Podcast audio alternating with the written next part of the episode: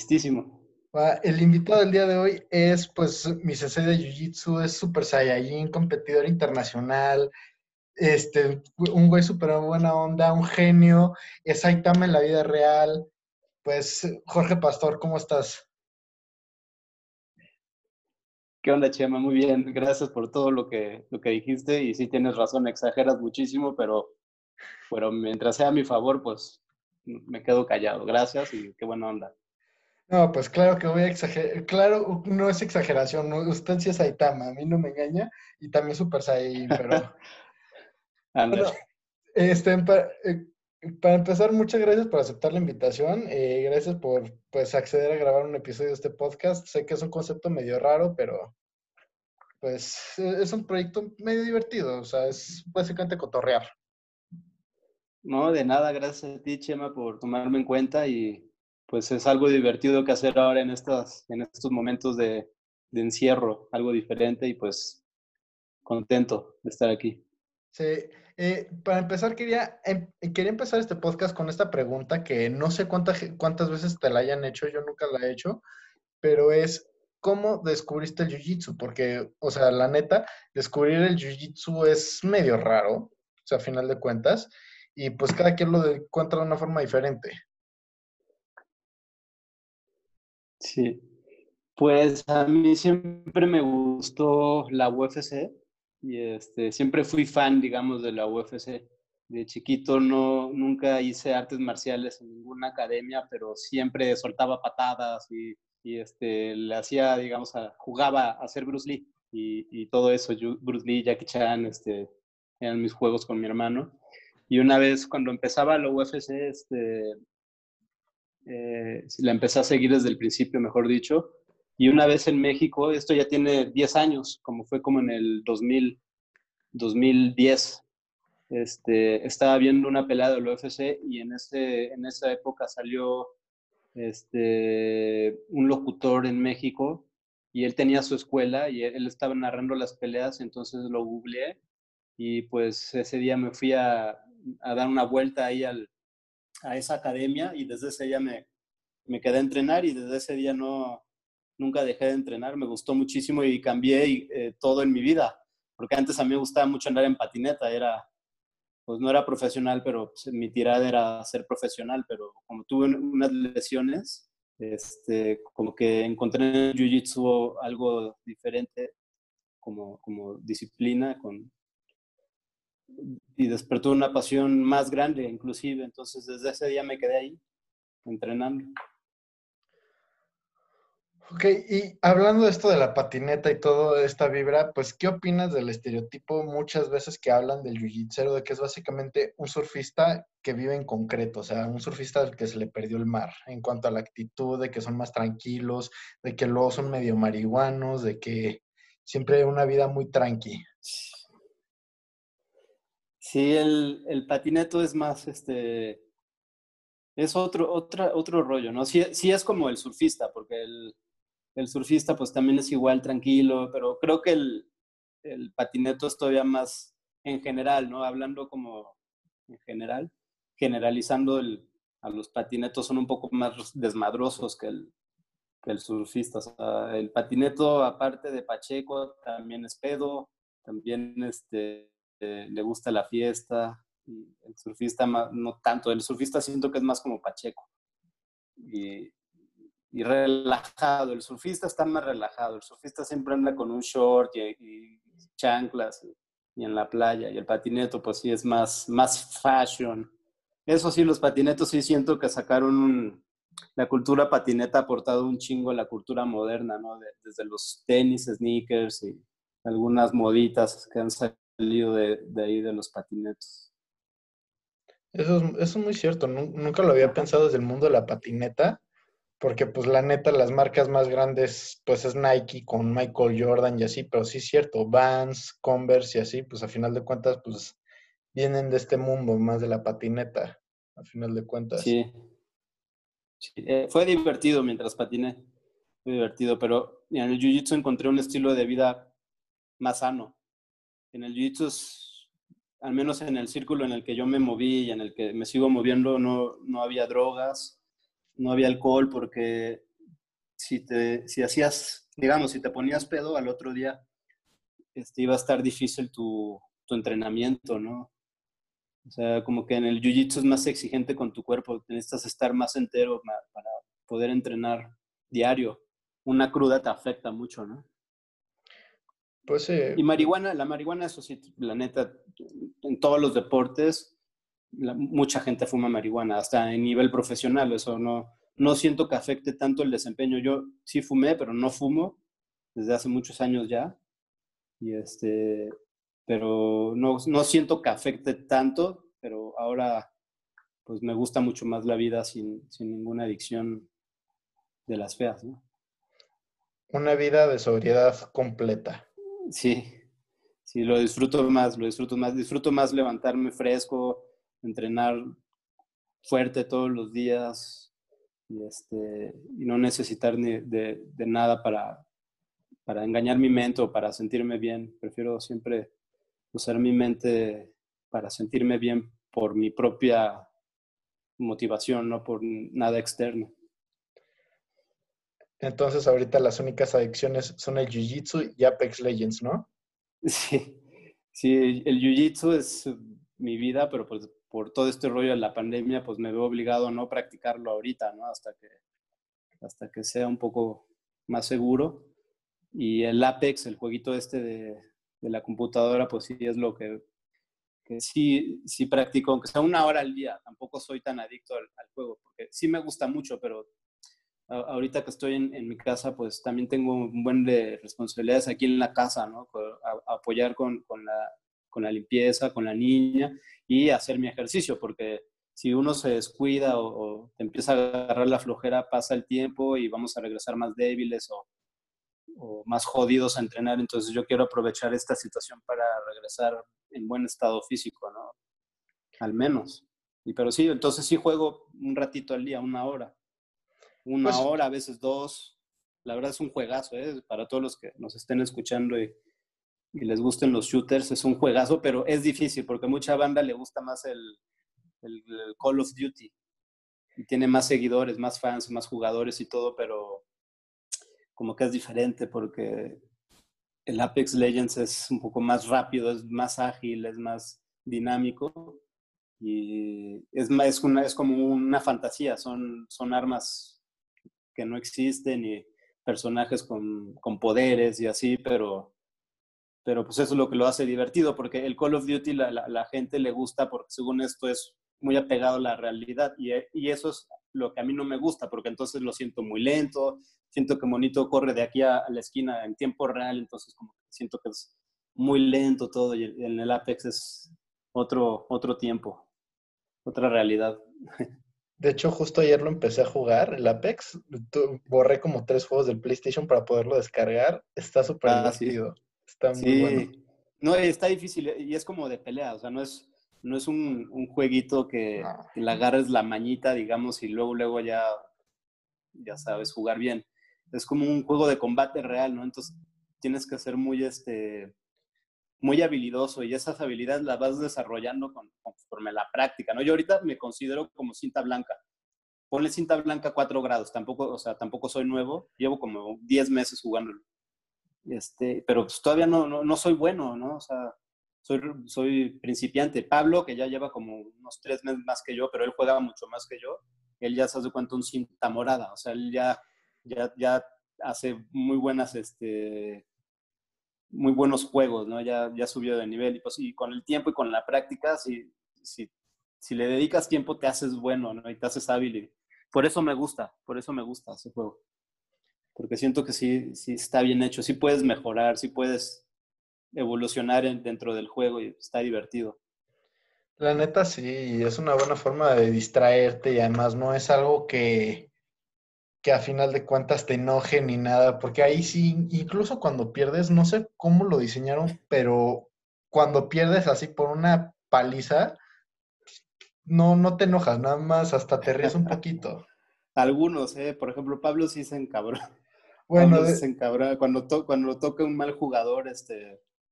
Porque es un juego en equipo, o sea, tú no puedes ser un buen jugador y jugarlo con los otros integrantes de tu equipo, pero, ser, pero jugarlo de manera como individualista.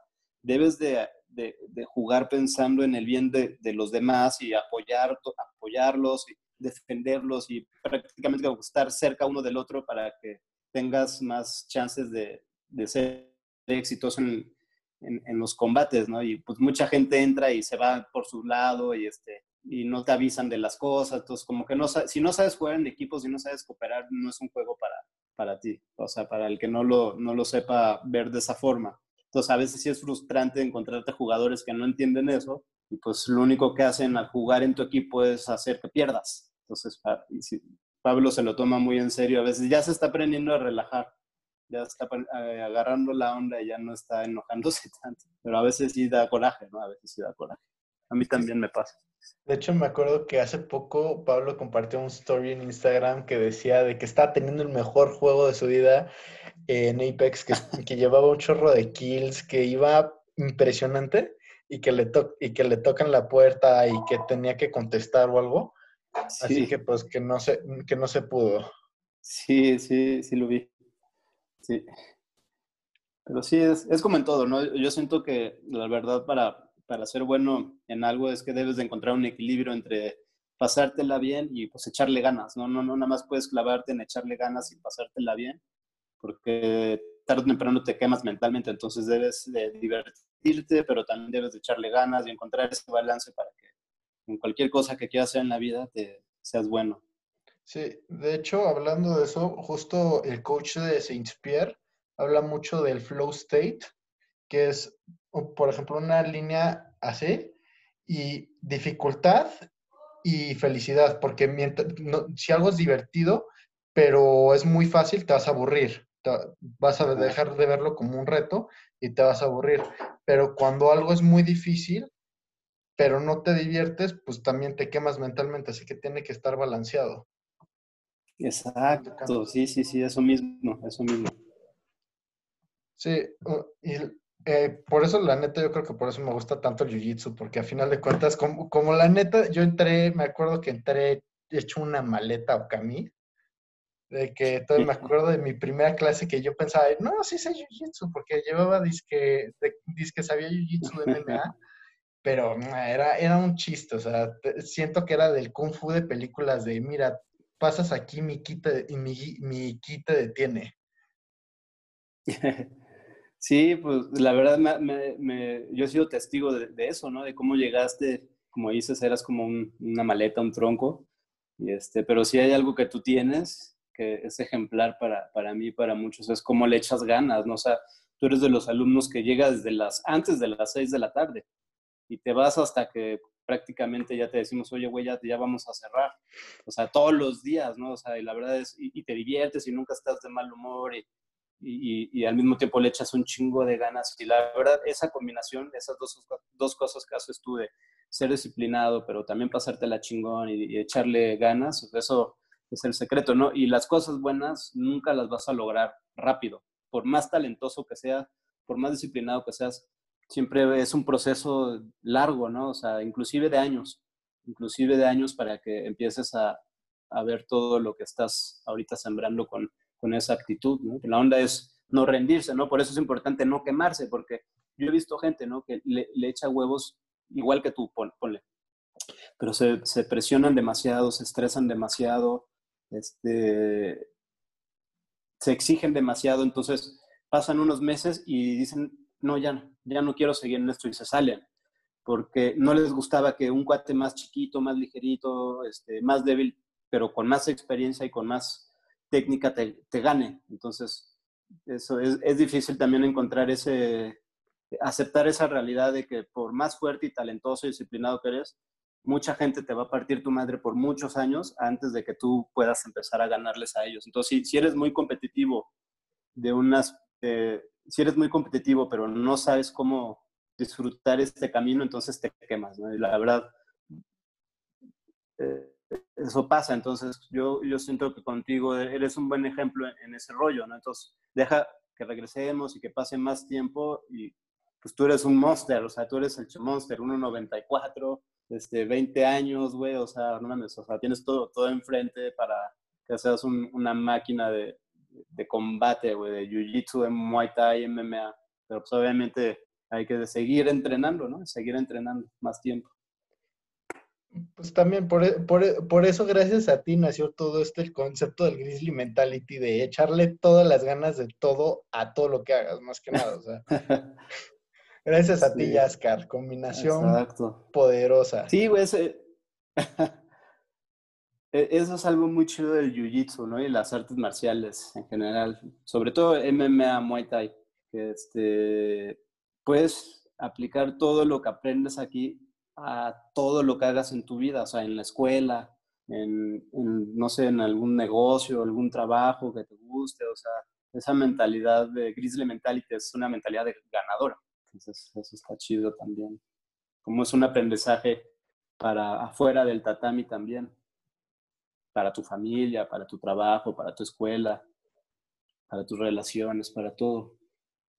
Eh, ahora, hablando de negocios, es, como, como, mucho, como varios de los habla escuchas que ya, que ya llevan varios episodios, pues saben que tú, tú eres el, uno de los dueños de Okami Combat Sports. ¿Dónde ves a Okami en 5 o 7 años?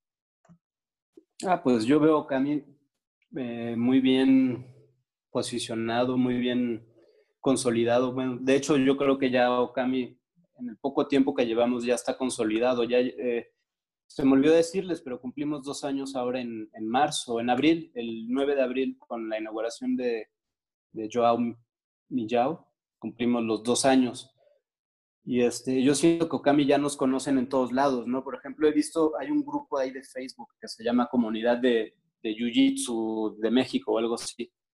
Y, este, y de repente alguien comenta, una academia en el sur, y gente te pone, Okami, y gente, y digo, entro al perfil y dije, ¿quién será un, qué bueno, un, alumno que, que, que, nos recomienda? No, gente que ni, ni, conozco, que ya nos ubican y que ya nos recomiendan, ¿no? O sea, como, como academia estamos ya consolidados y en cinco años pues veo al equipo mucho más fuerte, mucho más grande, este, con competidores eh, mucho más reconocidos. Este, Okami no, como te decía hace ratito que te mandé un mensaje, este, Okami no, no va a desaparecer.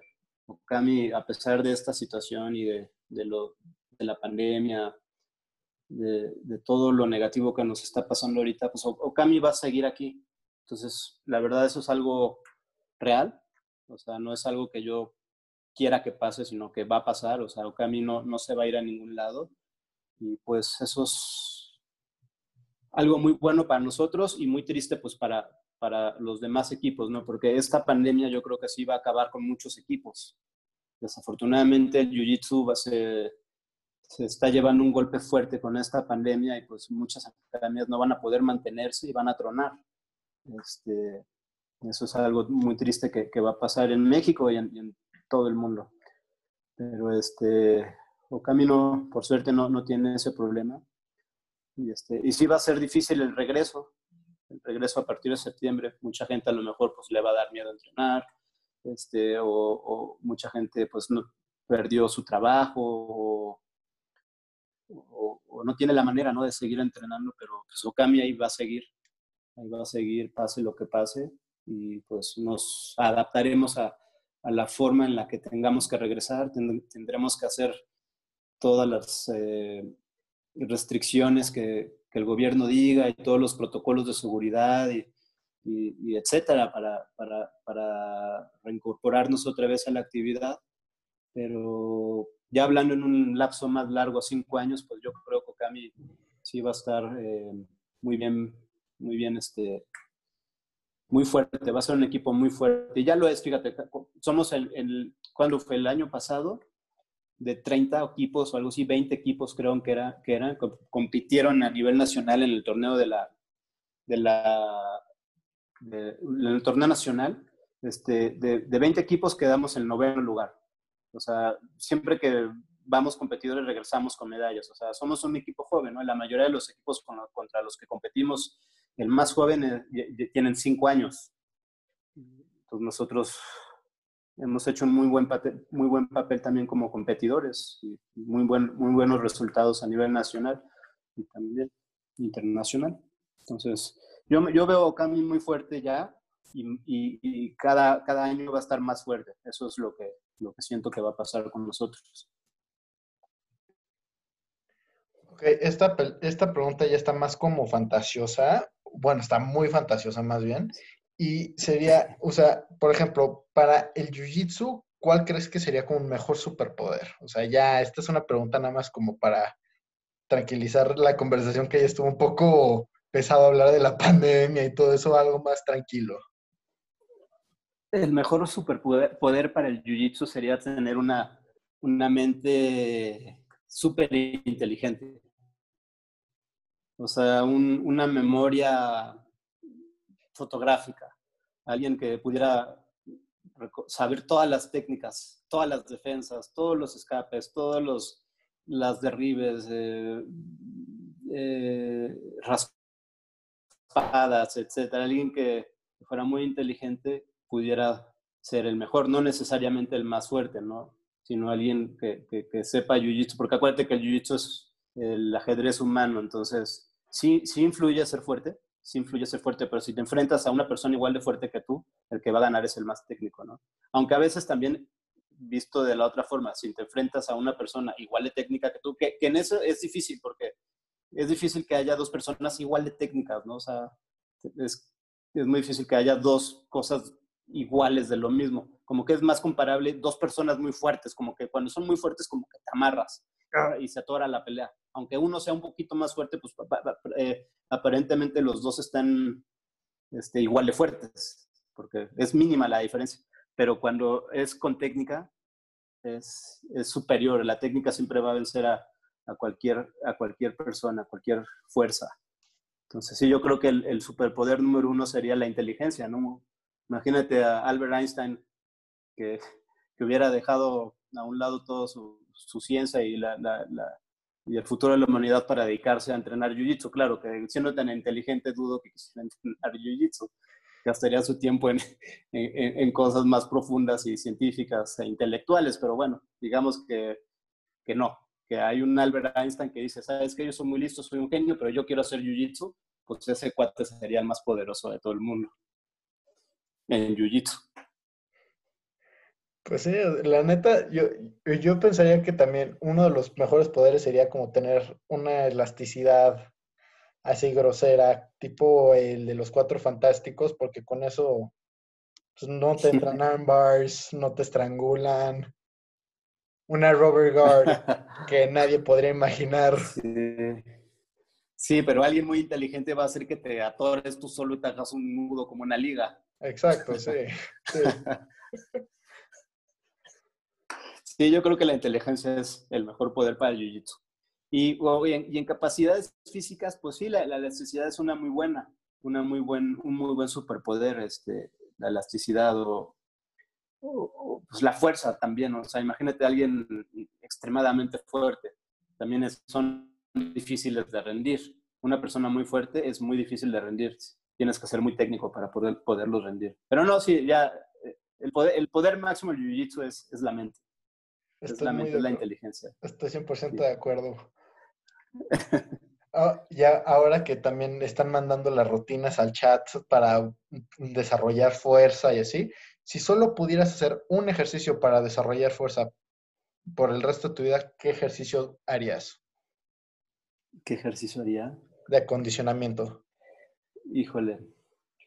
Pues, por ejemplo, los burpees son un ejercicio completísimo porque trabajas pierna, trabajas brazos, trabajas pecho, trabajas espalda, trabajas cardio, trabajas este, todo. Todos los músculos prácticamente se involucran en tu cuerpo con cada burpee, con cada burpee, pero este, pues ese, ese, aunque a mí, a mí me gustan mucho las barras. Las barras me gustan mucho porque siento que jalas, ¿no? Es como cuando agarras a alguien del guilo, lo jalas, entonces, como que te, te da un buen grip también las barras. Pero no, si tuviera que elegir uno, escogería burpees. Pero por suerte esa es una, una fantasía porque podemos elegir más y hacer un entrenamiento más completo. Tonadamente, porque sí estaría muy triste solo poder hacer un ejercicio por el resto de tu vida. Sí. Este, Sensei, ¿en cuántas categorías de peso has competido? Porque sí me acuerdo que en casi todo mi primer año de Okami, pues sí estabas, sí, sí, anda, sí cortabas mucho peso y muy seguido y todo eso. Eh, he competido en tres, que es eh, pluma o light feather, que es hasta 64 kilos con el gui puesto, y en no gui son 62 kilos y medio. Esa categoría hago un esfuerzo sobrehumano para llegar a ese peso. En mi peso más natural es la que sigue, que es feather o pena, que es hasta 70 kilos con el gui puesto. Son 67 y medio con no gui. Este, y también he competido en la de arriba, que es ligero, que creo que son 74 kilos con el gui puesto, que es en la que ahora este, me estoy enfocando en, en, dar ese peso. Pero ya lo, de hecho ya lo doy, pero, pero engordé un poquito, porque pues igual y para hacer un poco de músculo también hay que comerle chido, ¿no? Para, para que tengas la grasa para que se convierta en músculo. Entonces, estoy, digamos que en ese proceso de, de, crear un poco más de músculo y, este, y subir un poco de peso. Sí, he competido en esas tres, en light feather, feather y light. Este, ¿Tú qué le dirías a toda la gente que ha visto Jiu-Jitsu y dice, me encantaría hacer eso, pero les da miedo? O sea, la mera hora de que, por ejemplo, yo creo que todos hemos tenido, a todos nos ha pasado que le dices a tus amigos de, no, güey, vente aquí al Jiu-Jitsu, es súper divertido, te va a gustar. Y te dicen, sí, claro que voy a ir y nunca van. Pues es que es algo personal, o sea, yo creo que lo primero que, que alguien debe de hacer es tener, quitarse ese miedo de, ir a la academia, porque, como que la gente piensa, mil cosas que no son antes de estar en el lugar. O sea, como que piensan, no, voy a ir y va a haber puro matón y, y este, todos son bien rudos y, no, no, no, quiero ir. Entonces, no, no, no, no, no se dan una oportunidad de, de ver y conocer de qué se trata, ¿no? Pero si te das la oportunidad de, de, ir y, ver de qué se trata, yo creo que la, gran mayoría de las personas que entran a la academia terminan quedándose, ¿no? Porque Jiu-Jitsu es más que un deporte, ¿no? Es una comunidad, es un estilo de vida, es este, un pasatiempo también, es algo divertido que hacer, o sea, es, la academia es bonita, entonces también vas y sientes que estás en un lugar bonito y la, la, la vibra de la gente es buena, algo de, de, lo que es, se ha creado en Okami y no, salió de mí ni de Pablo, sino se dio, se dio es que la mayoría de la gente de, de Okami es bien buena onda, ¿no? O sea, este, la mayoría de la gente es, es gente buena, es gente chida. Este, y en otros lados sí me ha tocado que no, o sea, en otras academias donde yo he entrenado, el ambiente es muy competitivo, el ambiente es este, de, no es un ambiente de respeto, por ejemplo, las chicas no tienen a veces un lugar donde un vestidor o un lugar donde cambiarse y bañarse y sentirse seguras y protegidas, este, o los baños están todos sucios eh, en general, o, el tatami huele bien culero y no lo, no lo desinfectan. Entonces, pues como hemos logrado mantener la academia eh, siempre bien y, y, con espacio para, para todos y todas, pues eso ha ayudado a que se genere un, un buen ambiente. Entonces, la mayoría de la gente que va y conoce a los maestros, conoce a los chavos, este, ve las instalaciones este, y toma una clase de prueba. Generalmente regresan porque sintieron que no era este, el club de la pelea en el que creían que, que iban a, a, estar. Entonces eso ha estado padre también. Digo, y sí es un ambiente competitivo, porque yo por, por naturaleza, yo que soy el, el head coach, el, entrenador principal y yo siempre he sido competitivo desde niño siempre he sido una persona muy competitiva y sí, eso, o sea, sí, yo sí quiero que ustedes, los alumnos, pues, este, o sea, yo sí les exijo y sí quiero que obtengan resultados en competencias y no porque el ambiente sea buena onda, o sea, no es una academia este, estricta en ese, en ese aspecto y, y, con un nivel bajo de competitividad, ¿no? Yo sí los, los traigo en chinga, pero este, pues todo con el equilibrio que hablamos hace rato, ¿no? De, echarle ganas, pero también pasársela bien.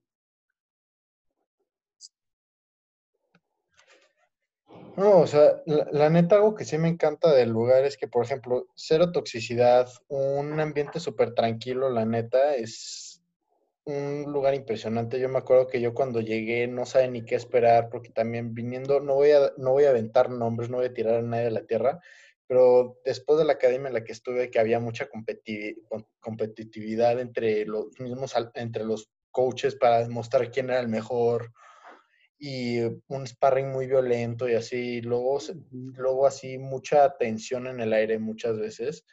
Pues sí, llegar aquí todo súper relajado, todo súper cool, todo súper buena onda, sí, sí te cambia la forma de ver el lugar. O sea, además ahí no está tan limpio, y la neta sí se agradece el cambio y a final de cuentas yo creo que sí, sí, sí nos exiges mucho, que eso es muy padre porque a final de cuentas eso te ayuda, te obliga a subir de nivel. Y, la, y además el Jiu-Jitsu yo creo que es una de las mejores formas de socializar. O sea, la neta, no creo que habría conocido a nadie o casi nadie del team afuera de, de Okami, porque, o sea, encuentras una variedad de gente súper loca así y pues a final de cuentas eh, no hay mejor forma de socializar que, que jugando a matar a tus amigos. Sí, exacto. Exacto, sí. Yo he visto, te puedo contar muchos casos de, de alumnos que, que entrenan ahora con nosotros, pero que llegaron con otro chip, que llegaron con el chip de que si voy a hacer sparring contigo, uno de los dos va a salir lastimado. O si voy a luchar contigo, más te vale que te pegues a tiempo porque si no te rompo el brazo. O sea, porque en otros lados lo, eh, saber competir no es, no es lo mismo a, luchar siempre a ganar o, luchar a lastimar o, o sea, para ser bueno eh, es lo, lo, lo, mismo que te digo, o sea, hay que encontrar el equilibrio. Entonces, para ser bueno no necesariamente tienes que andar sometiendo a todo mundo, ¿no? Y, y, ser invencible en la academia, ¿no? O sea, para ser bueno puedes pues arriesgar, dejar inclusive que te tomen una posición o eh, dejar inclusive arriesgarte a que te agarren el brazo y si te tapean, te tapean, ¿no? O sea, también no, no tener este, el ego de a mí nadie me va a tapar y siempre voy a luchar a ganar porque entonces como que te, te estancas, ¿no? Siempre tienes que, luchar para aprender y, dejar el ego eh, afuera del tatami, ¿no? No importa si, si, perdemos. a mí me han tapeado muchas veces y yo no estoy este, sufriendo, sintiendo que, soy malo, o sea, como que al contrario, cada, cada vez que, alguien me tapea, para mí es una forma de, de entender en qué me equivoqué, qué hice mal y, y pues felicitar al compañero de, de, haber, de haberme tapeado. Y, y eso, eso eh, es un buen ejemplo para los alumnos que vean que yo soy así para que no se frustren si alguien les gana o, o, o, que no quieran luchar siempre, andar siendo el, el rey del tatami de, la academia, ¿no? Como, el, ¿Cómo le dicen el, el tatami king o el... El, el, Mat Enforcer. Eh, Ajá, no, no, ese es el, el Matt Enforcer es el que llega a defender al, ah, sí, al... está pasando de lanza. No, hay, un término igual para el, rey del tatami de la academia, o sea, que es el rey en la academia, pero va a, un, a, una competencia y no gana. Sí. Entonces, eh, ¿por qué? Porque, como, imagínate, si yo quiero luchar con, con la mayoría de los alumnos, si yo quiero luchar a ganar, o sea, sin arriesgar, sin, sin, sin experimentar, sin practicar cosas, pues yo igual a todos les gano sin, sin necesidad de, de esforzarme mucho, porque pues, ya tengo 10 años en esto. Pero este, entonces no me sirve ser así, porque a la hora que vaya un torneo, no voy a luchar con, con cintas principiantes, o sea, voy a luchar con otro cinta negra, o sea, entonces yo tengo que, que practicar y entrenar y arriesgar posiciones y practicar cosas para que, a pesar de que yo, de que me tapen en la academia, para mí todo eso es un aprendizaje, ¿no? Un aprendizaje que al día que vaya a competir, pues ya voy a tener mejores resultados. Entonces, e, eso es bueno, ¿no? O sea, como alumno también eso es algo que, ustedes deben de hacer, ¿no? O sea, practicar cosas, dejarse ir, este, eh, darle un brazo, darle la rodilla, darle el tobillo, a ver qué pasa, a ver cómo, cómo me zafo y si te tapean, ah, ok, bueno, no era así la onda. Entonces, este, mantener esa mentalidad, mentalidad de, aprendizaje.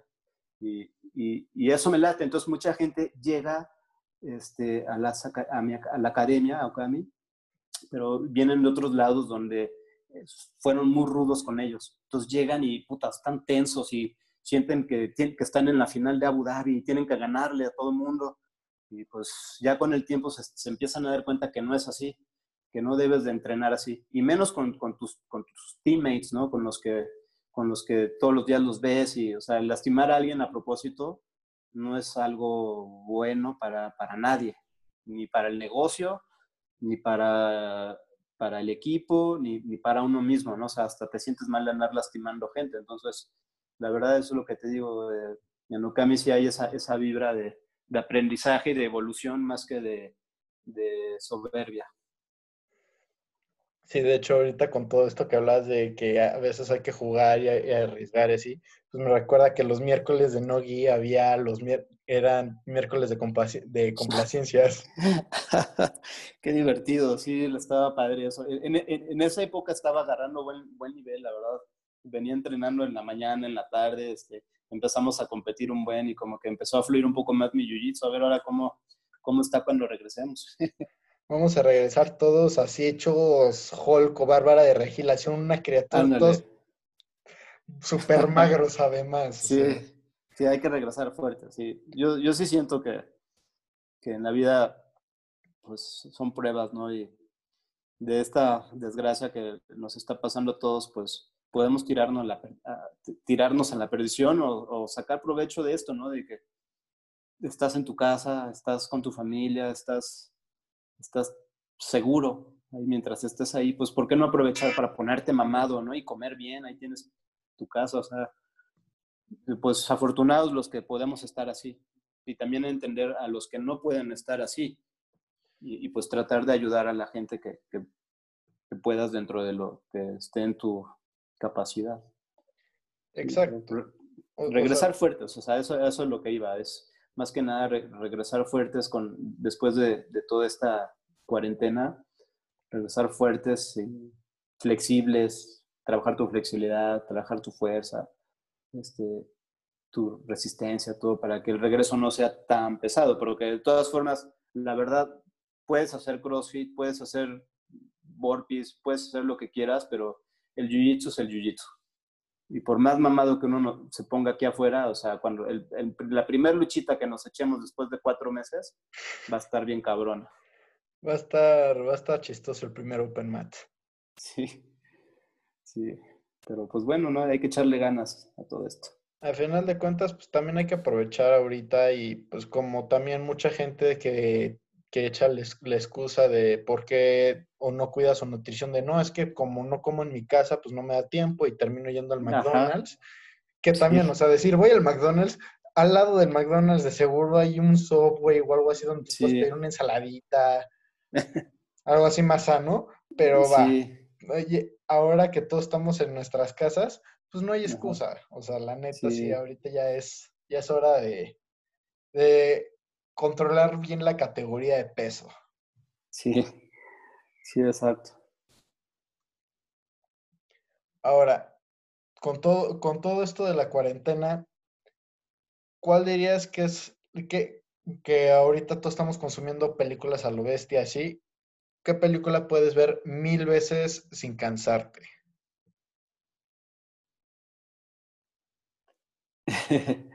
Este, pues ya vi el, el, Joker, creo que ya la vi tres veces, esa me, me, gusta, porque me cae muy, muy bien a mí Joaquín Phoenix.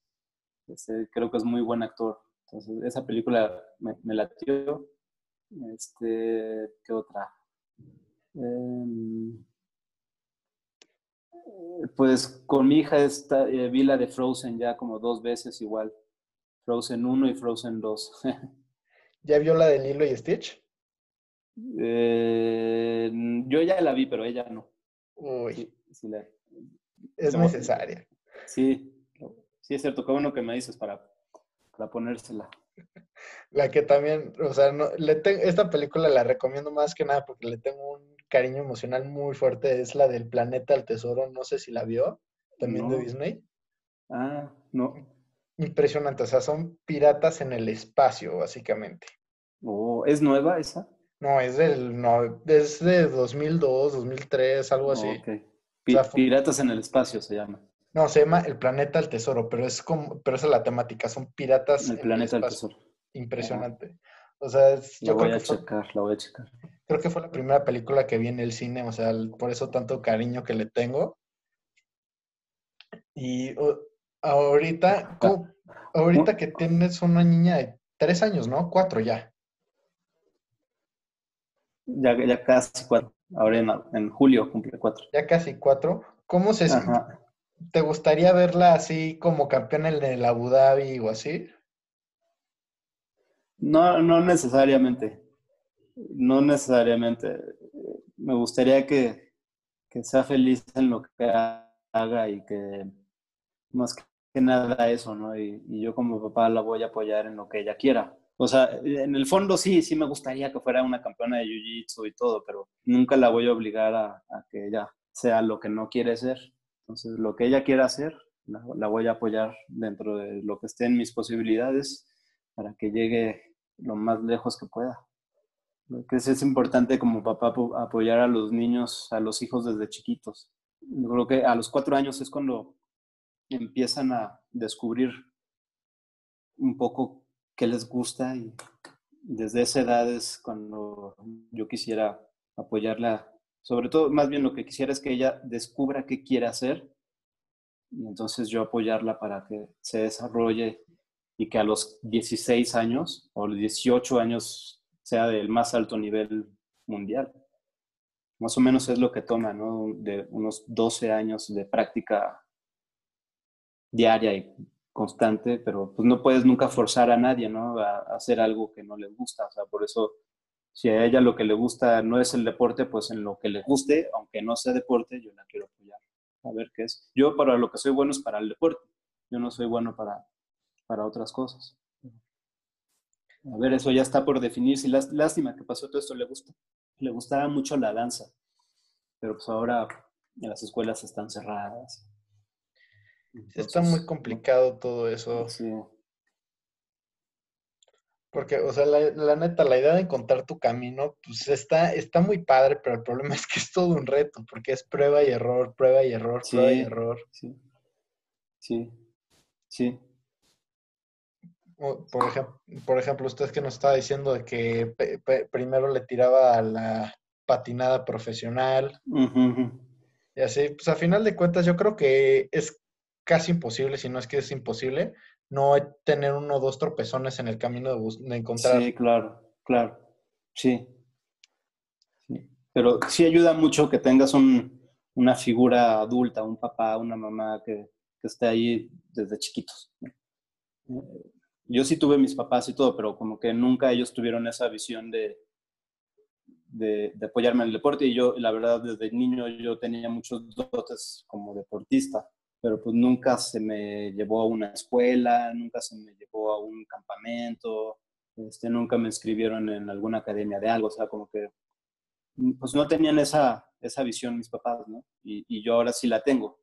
Y lo he visto en, este, por ejemplo, el Mikey Musumeshi, como desde los cuatro tenía la escuela enfrente de su casa, la academia de Jiu-Jitsu. Entonces, desde los cuatro empezó a entrenar. O he visto otros niños, hay unos documentales en Netflix bien padre de, eso. el hijo de, el, el hermanito de, de, la tenista esta rusa, ¿cómo se llama? Esta Sharapova. No, otra, Ana, Ana, Ana algo. No recuerdo su nombre.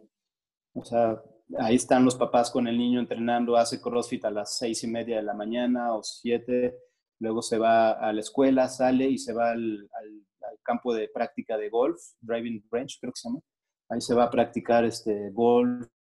Entonces este niñito ya tiene como, bueno, en, la época del documental tenía ocho años, pero pues ya lo, apoyan, le dan todas las herramientas para que el niño este, pues llegue a ser profesional, ¿no? Yo siento que, eso es bien importante, ¿no? Tener ese apoyo de los papás, aunque no es siempre, o, por ejemplo, eh, Naya Houston, el patín, Naya Houston, ¿lo conoces? A él no. Es un patín, es una leyenda, es un chavo que se llama Naya, Naya Houston. Este cuate, este igual, desde los cuatro años andaba en patineta y su papá este, tenía una bodega y la construyó en un skate park y eh, sacrificó todo porque al niño le gustaba muchísimo andar en patineta. Pues este cuate es una leyenda impresionante. Ahorita ya tener como 21 o 22 años, pero pues ya ganó todos los, todos los torneos del mundo, todas las medallas del mundo y es, es algo impresionante en el mundo de las patinetas y desde niño ya lo hacía. Entonces, es lo que te digo, ¿no? o sea, no necesariamente este, vas a ser exitoso por eso, pero sí te facilita un poco el, camino, lo siento.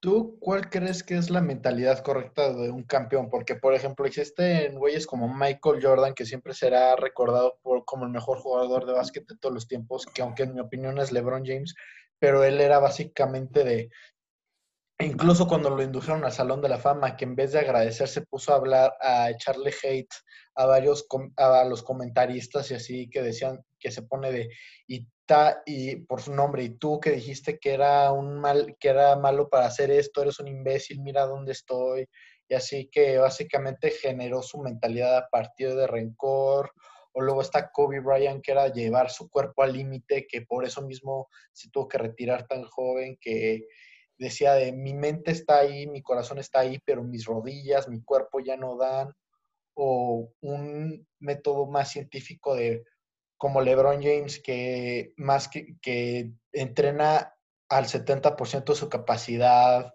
y que estudia horas y horas. ¿Tú cuál dirías que es como, tú cuál consideras que para ti es la mentalidad que más te puede ayudar a ti en particular, por lo menos, a volverte un campeón? Pues está difícil, ¿no? Porque yo no soy un, campeón mundial, ¿no? O sea, yo nunca logré eso, no, no, no sé, no sé, lo, que siento que, he aprendido de, por ejemplo, de Mikey Musumeci o de Cayo Terra, o sea, de ellos que sí son campeones mundiales, este, es eso, ¿no?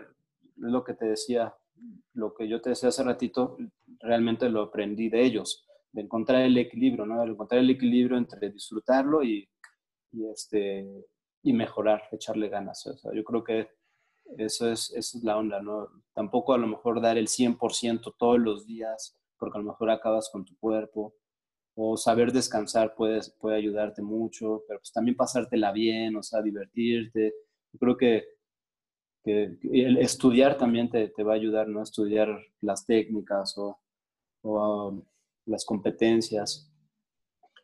Es, es, todo eso. Y pues la actitud de, de, cada, de cada quien, pues la verdad, eso trasciende más que, las medallas, ¿no? Un, campeón que, es una buena persona, que, ayuda a los necesitados, que, que, hace cosas por la comunidad. A mí me, habla, me dice más y admiro más eso que alguien que está atacando a, las minorías, como por ejemplo Gordon Ryan, es un gran atleta. Es un gran atleta, es a lo mejor el mejor eh, pero pues tiene una actitud que a mí no me gusta, que yo no, que no, no admiro, que sea grosero, que sea este, así como es, no es algo que yo, que yo admire. Admiro más a, no sé, a, Mohamed Ali y Cassius Clay, ¿no? Siempre tenían algo más que, el deporte, ¿no? siempre prefiero ese tipo de deportistas que, que trascienden el deporte y, y, hacen algo más humano por la, hacen algo más humano. Eso lo que yo prefiero. De todos los deportistas que hay y por que, que hay a lo largo de la historia, ¿cuál dirías que, porque a final de cuentas todos tenemos como un modelo a seguir, una inspiración, ¿cuál dirías que ha sido tu mayor inspiración? Mm, tengo muchos, a mí tengo muchos deportistas que admiro muchísimo. Eh, Tony Hawk, me encanta cómo, cómo ha vivido su vida, ¿no? Desde, desde niño patinaba increíble, después fue el mejor, después este, puso su compañía de patinetas, este, tiene su marca, creo que de, otras cosas, videojuegos o no sé, este, y, y, sigue patinando y sigue disfrutando la vida bien cañón. Hasta van, a poner, hasta van a poner una patineta suya en el Smithsoniano, de hecho. ¿En serio? Por ejemplo, a este cuate sí, sí siento que, que, hizo algo padre con su vida, ¿no? Con su talento y con todo. Em, pues me gusta eh, el surfista Kelly Slater, también me late, también ya como, ha ganado muchas medallas a pesar de, todo. El surfista de las grandes olas, no me acuerdo cómo se llama el hawaiano este, está también cabroncísimo. Este, eh, ¿Quién más? Pues este, Mikey me, me, me, gusta mucho porque pues desde chiquito sabía lo que quería, este, fue campeón mundial en todas sus cintas, al mismo tiempo de ser campeón mundial se graduó como abogado en leyes, se graduó en leyes, este, eh, Cayo, Terra, puta, 12, 12 veces campeón mundial, este, y siempre, pues es a pesar de que sus ideas políticas no son mis, mis favoritas, su, su, inclinación política, este, como persona es muy buena onda, o sea, él él no vea, no nos ve a nosotros, sus alumnos, como un negocio, él nos ve como personas y, y, nos ayuda, ¿no? Por ejemplo, ahorita con este rollo de la, de la pandemia, este, nadie está pagando la, la afiliación. a pesar de que él tampoco está recibiendo dinero porque su academia está cerrada, pues tampoco los, los, los gimnasios de, de, todo el mundo que están afiliados a, a CTA les está cobrando, ¿no? Porque entiende que pues está cañón la situación y, no hay bronca, ¿no? O sea, ese tipo de cosas a mí me, me, dejan más, ¿no? Porque la verdad el deporte es algo que es muy, muy, superficial. Por más padre que sea cualquier deporte, sigue siendo un deporte, como que, o sea, hay cosas más importantes en la vida, ¿no? Como la ciencia, la cultura, o sea, hay cosas que, trascienden y van a dejar más huella que, que, en el deporte. Entonces, si tú como deportista puedes lograr, puedes hacer un cambio, aportar algo para un mundo mejor, o sea, entonces vas más allá del, deporte, eso es lo que me gusta de, de, ellos. ¿Cuál dirías que es como la actitud más tóxica que puede tener un deportista, así en cualquier nivel? Eh,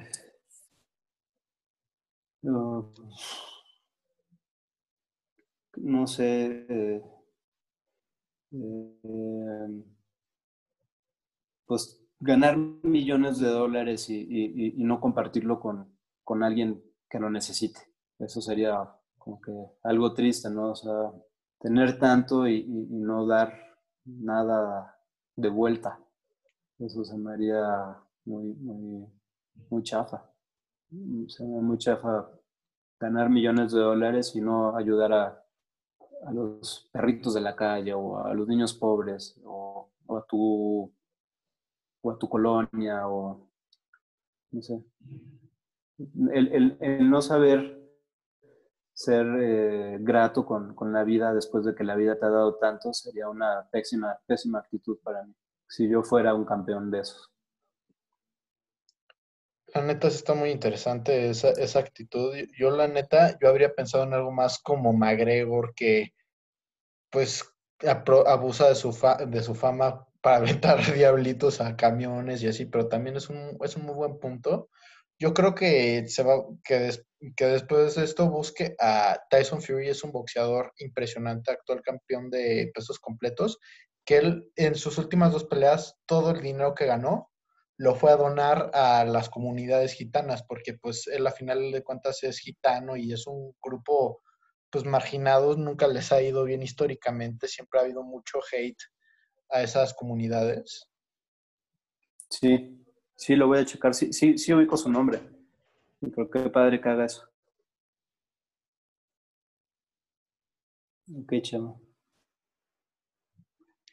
Este, y, o sea, y ¿qué, qué, es, ¿qué es lo que más lo motiva todos los días, bueno, fuera de la situación de pandemia, bueno, incluso la situación de pandemia de todos los días preocuparse por sus alumnos, de que ahorita mandarnos nuestras rutinas de ejercicio o para, para despertarse aunque estemos, aunque esté todo dolorido y llegar a Okami a enseñarnos?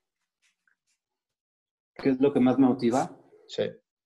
Pues, no sé, yo traigo ya como que esa motivación por dentro, yo no, no, no me gusta parar, no sé, siento que, que si paro, pues, o sea, yo creo mucho en el movimiento, ¿no? Siento que si dejas de moverte, te empiezas a morir más rápido, ¿no? Yo siento que el movimiento es vida y mi motivación es eso, ¿no? Estar, estar vivo, estar vivo y sentirme fuerte y, y, es como un reto para mí también decir qué tan fuerte puedo, puedo llegar a ser y, y seguir disfrutando mientras se pueda, ¿no? Porque pues nada es para siempre y quién sabe, hoy estamos bien y mañana ya no, o a lo mejor mañana ya no estamos, entonces yo siempre intento, intento, intento eso, intento disfrutarlo, intento mejorar conmigo mismo, intento fortalecerme,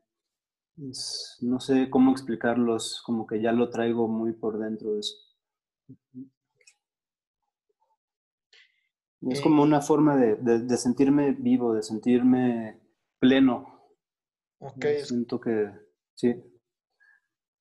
Está muy interesante ese concepto, como inercia, ¿no? Como que tengo que seguir moviéndome, nada, eh, seguir avanzando, seguir progresando, más que nada, ¿no? Sí. Exacto. Exacto. Ahora, por ejemplo, ahorita ya,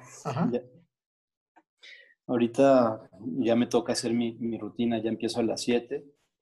Este, pues como que siempre tengo, no, no, sé por qué yo soy disciplinado.